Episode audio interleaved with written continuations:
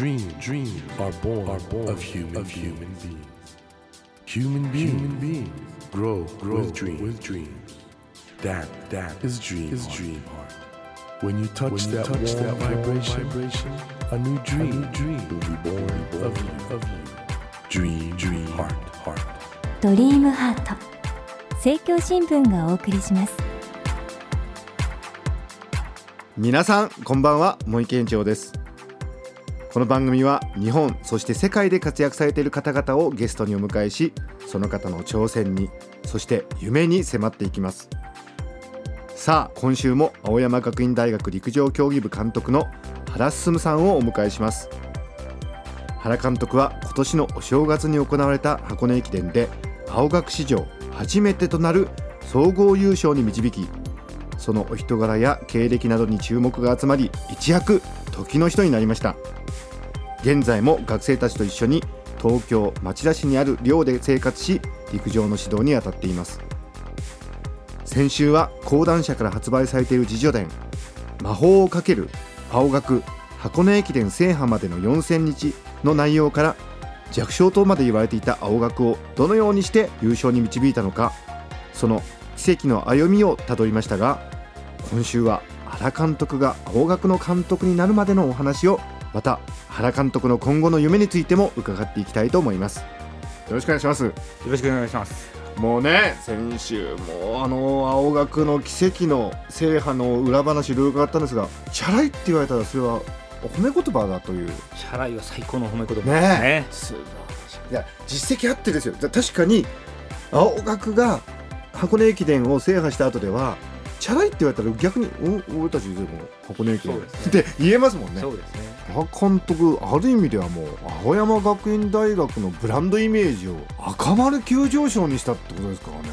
そんな、はい、今や青学といえば原進監督というそういう存在なんですけど実はご出身は中京大学これあれですよね。関西なんで箱根駅伝は出ないですもんね。そうなんですね。東海ですね。愛知ですから、まあ、箱根駅伝というのは関東学生駅伝という。ですよね、はい、なんで箱根駅伝を選手としては経験されていない？全くないんですね。にもかかわらずどういう経緯でか青学の陸上部の監督？高校時代のですね、はい。2校後輩のはい。青山学院の卒業生だったんですね。陸上部の OB だったんですね、はいはいはい。2004年から私監督してるんですけども、うん。2003年ぐらいだったと思うんですけども大学が強化をすると。そして監督を外部から新たに呼びたいと言ってると。で体育大学じゃありませんので、うん。今までの大会とは違った切り口でですね指導できる方をというのがなんとなく彼から私に推薦が回ってきたのかなというふうに思うんですね。で白羽の矢が立ったわけですけどその時にはどういうお仕事されてたんですか、当時私中国電力かはい。ら若年者出向ではい。新規事業のベンチャー企業をですねはい。実は立ち上げたばかりだったんですね。立ち上げたばっかりでもうこれからやろうっていう時に、ちょうど2年目だったですかね。聞くところによると原進監督は伝説のビジネスマンだったというふうに聞いてるんですけど ものすごいなんかセールスとかもトップパフォーマンスをされてたっていう。何を売られてたんですか？エコアイスというですね。エコアイス。ははい。空調システムなんですけども、まあ、実際私はその時は電力会社の社員でしたので、ええ。空調メーカーさんとですね一緒に提案型の営業をしていくと。それは1台いくらぐらいするもんなんですか？100万前後はしたんじゃないです100かね。万前後の意外と、まあ、値が張る商品を売りまくったって僕聞いてますけど。業務用なんですね。家庭用エアコンじゃありませんので、はい。はい。業務用のエアコンなんですけど意外とやりましたね。今回もだからその青学の箱根駅伝制覇でもすごい実績が上げられたわけですけど、セールスでもすごい腕あったってことですよね。そうですね。もうその提案営業で、まあ、全社1位クラスになりまし全社1位ですか？クラスになりましたね確かなんかそれ繋がってんですか？そのセールスでもすごいしはい。監督としてもすごいってのはなんか共通していることあるんですか、うん、営業というのは一つの目標、今月何万何千万円の売り上げを上げる。じゃあうん。そのためには何をするかとはいはい。いう具体的な施策を考えると思うんですけども、これ商品が変わるだけではい。陸上競技もですね、箱根駅伝優勝に向けてじゃあ何年計画でどうするかと。うん。品が違うだけでその計画的なプロセスというのはあるいは考え方ですね、まあ、思い入れとかそういうのはほぼ一緒なんですね。なるほど。ですから箱根駅伝10年後優勝に向けてあるいは5年後出場に向けてどう組み立てていくかとうん。いうのが、まあ、サラリーマン時代からの、まあ、ノウハウをですね陸上現場で置き換えているというような感じですかね。会社員だった頃は、はい、自分が将来、はい。青学の陸上部監督になるとは思ってないわけですよね。実はもともと私体育の教員になろうと思ってですね、名古屋の中京大学になんとなく行ったんですけれども、まあ、それから競技実業団選手として大した成績を収められなくて、まあ、陸上界からある意味、まあ、10年間抹消されてたおりましたので、うんうんまあ、逆に戻れるところへ戻れるチャンスをいただいた、まあ、後輩には感謝してますし、まあ、うん本来の場所にまあ戻ってきたかなというようなところなんですね。初子貫徹ってやつですね。ねえ。まあだけど大学生の時には日本インカレ 5000m で3位に入賞っていう実績もあったわけですから、はいこれは選手としてもやっぱり頑張ったっていう思いはあるわけですよね。まあそれなりにでしょうね。いやいやいやいやいやご謙遜。いやいやいや。ただ選手をやってらしたから、うん。選手の気持ちが逆に分かるところもあるんじゃないですか？私逆にですね、ええ。まあどちらかというと不真面目なちょっとチャラい。ちょっと待ってください。そんな選手だったですね。と言いますの元気が良かったんですかね。なんかこう言葉もですね、はいい。まあ、いわゆる長距離走といえばなんか地味で黙々と選手のはいはいはい。言うことだけ聞いて走れ、ええええ。右向け右という世界だったんですけど、はい。はい。まあ、そこに対しての疑問符というのは僕は常にありましたので僕はこうやりたいこうしたいというのが少し出過ぎた、まあ、それが逆にチャラいというふうに思われていた。選手の時代ですか？そうですね。今の青山学院の陸上部監督っていう職業はひょっとしたらチャラいけどね実力あるっていう意味においては、もう転職みたい まあだからなね。えーですからあの学生がですね少しサボろうとしたらですね、はい。嗅覚でわかるんですよね。お前今ちょっと サボろうとしてないかと。自分も選手時代そういうことがあったから、はい、すごい。さすが。先が見えるんですね。顔つき見てるとですね「おいそろそろお前手を抜こうとしないかい?」っていうようなことがですね なんでわかるんですか監督っていうような感じでですねやってますね。これはでもあれですか？営業の時のノウハウで、うん。箱根で勝つために役に立ったことってのはやっぱりその目標管理みたいなもんですか？目標管理は大切ですね。それと覚悟でしょうね。覚悟？これどういうことですか、はい。覚悟ってのは。あの私自身もやはり名古屋の中京大学にはい。行った時、あるいははい。中国電力に入った時もそれなに覚悟が持ってしてですね陸上競技に打ち込もうというものがなかったんですね実は、うんうんうん。なんとなく先生の言われるままに行っちゃったっていうような感じがありましたので。選手時代は。そうですね。ですから中国電力時代に故障して引退をしなければいけなかった5年しか競技を続けられなかったんですけどもその時にもっと覚悟を持ってですねやっておればもっと違った自分があったかなというふうに思ってるんですよね。だから今今日うん。学生に対してですね、はい。まあ、覚悟を持たせるということは大切にしてますね。まあ、自分の現役時代のちょっと失敗はい。後悔みたいなものも生かされてご指導されてるっていうことですね。なんですね。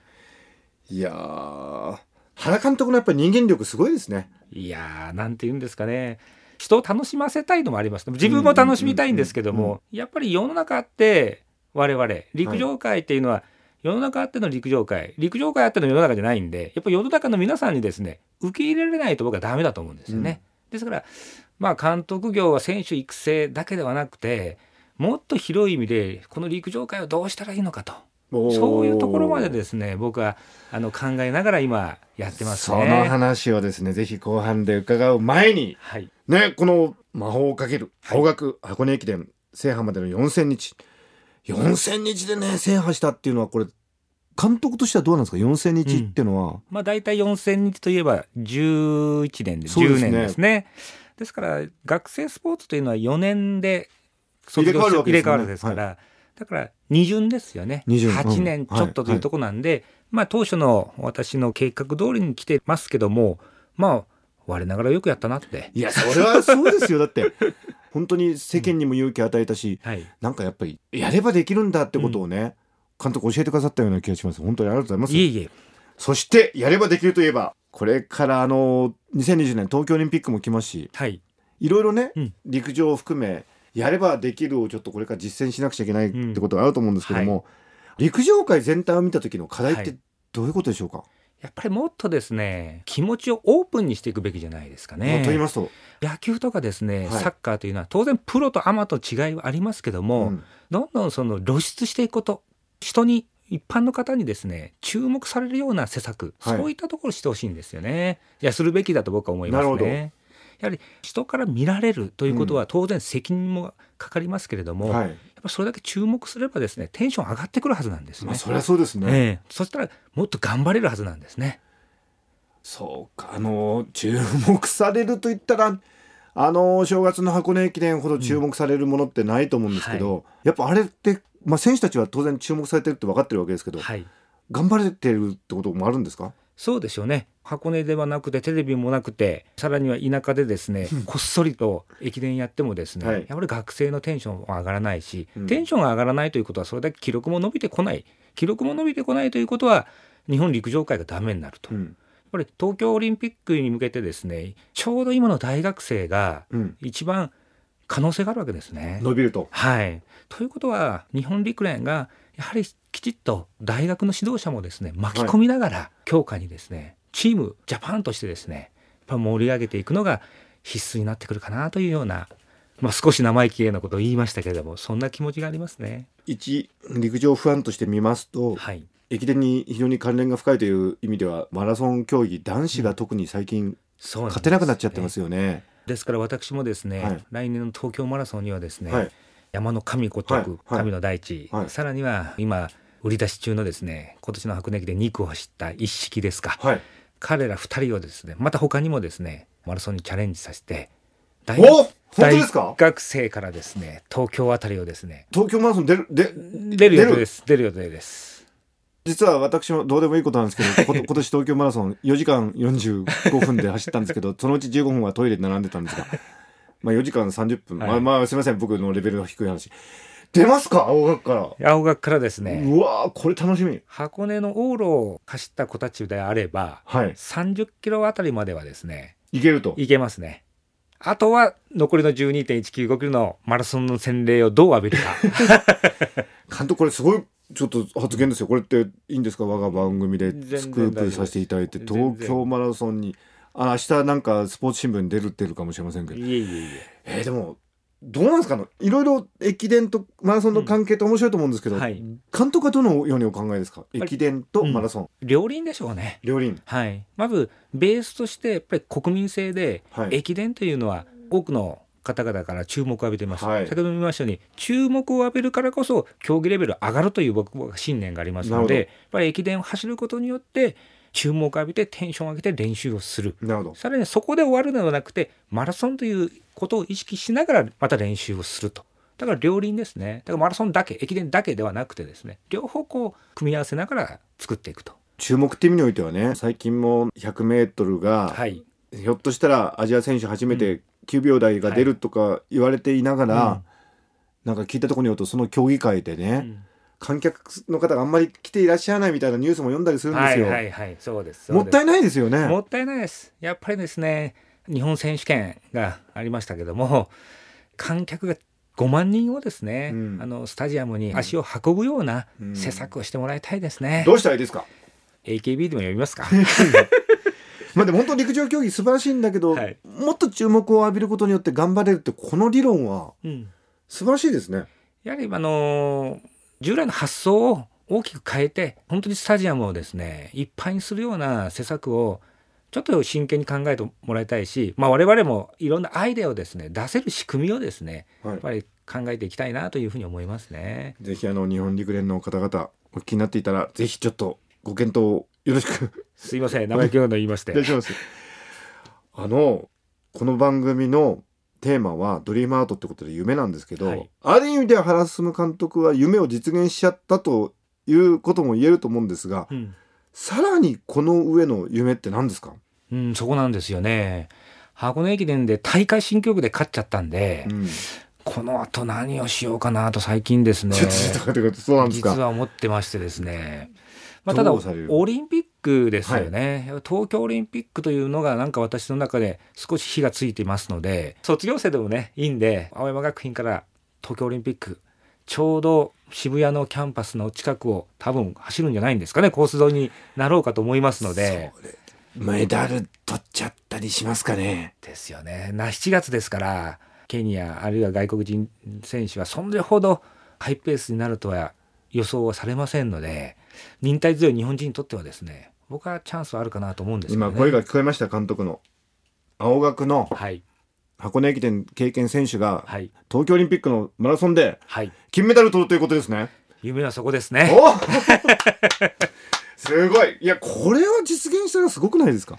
まあ金メダルと言ったらですね本当に過去にも何人もいませんから非常に難しいハードルですけどもまずメダルですね。メダルをどう取りに行くか。ここも目標管理でそうですね。少し考えたいですでもよね男子マラソンの金メダルはないわけですからね。そうなんですよ、ね、だからちょっとこれはできたらもう監督大きくいきましょうよここはもホラ 吹きと言われたらいけませんからう、ね。いやでも原監督だったらなんかできるような気がしますんで。本当にちょっと2020年がまた楽しみになってきました。そうですね。ええ。ということで2週にわたってですね青山学院大学陸上競技部監督原進さんをお迎えしました。本当に監督ありがとうございました。ありがとうございました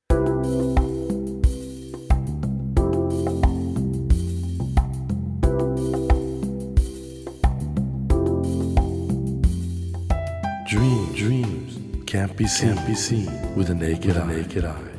But we sure But can, we sure live, can our live our dreams. Dream, heart, dream heart is in you, is in you, and it will make, it will make a brand, a brand new, new you, you. Dream, heart, dream heart.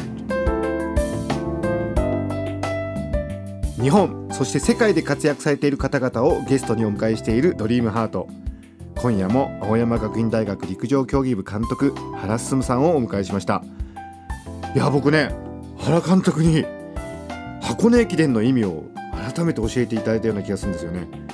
注目をされてこそ選手は潜在能力を発揮できると伸びることができると。この視点からのね日本の陸上界に対する提言。いやこれ素晴らしかったんじゃないでしょうか。もっともっとね選手一生懸命やってるわけだから世間が注目してみんなが応援できるようなそういう工夫が必要だと。これ本当にその通りだと思いましたね。そして青学として東京オリンピックに代表選手を出したいと。素晴らしい決意だと僕思うんですよね。いや本当にひょっとしたらね青学の駅伝を経験した選手が東京オリンピックの男子マラソンで金メダルってことも僕はあるんじゃないかなってそれぐらいのね大きな夢を僕は今日原監督からいいたように思います。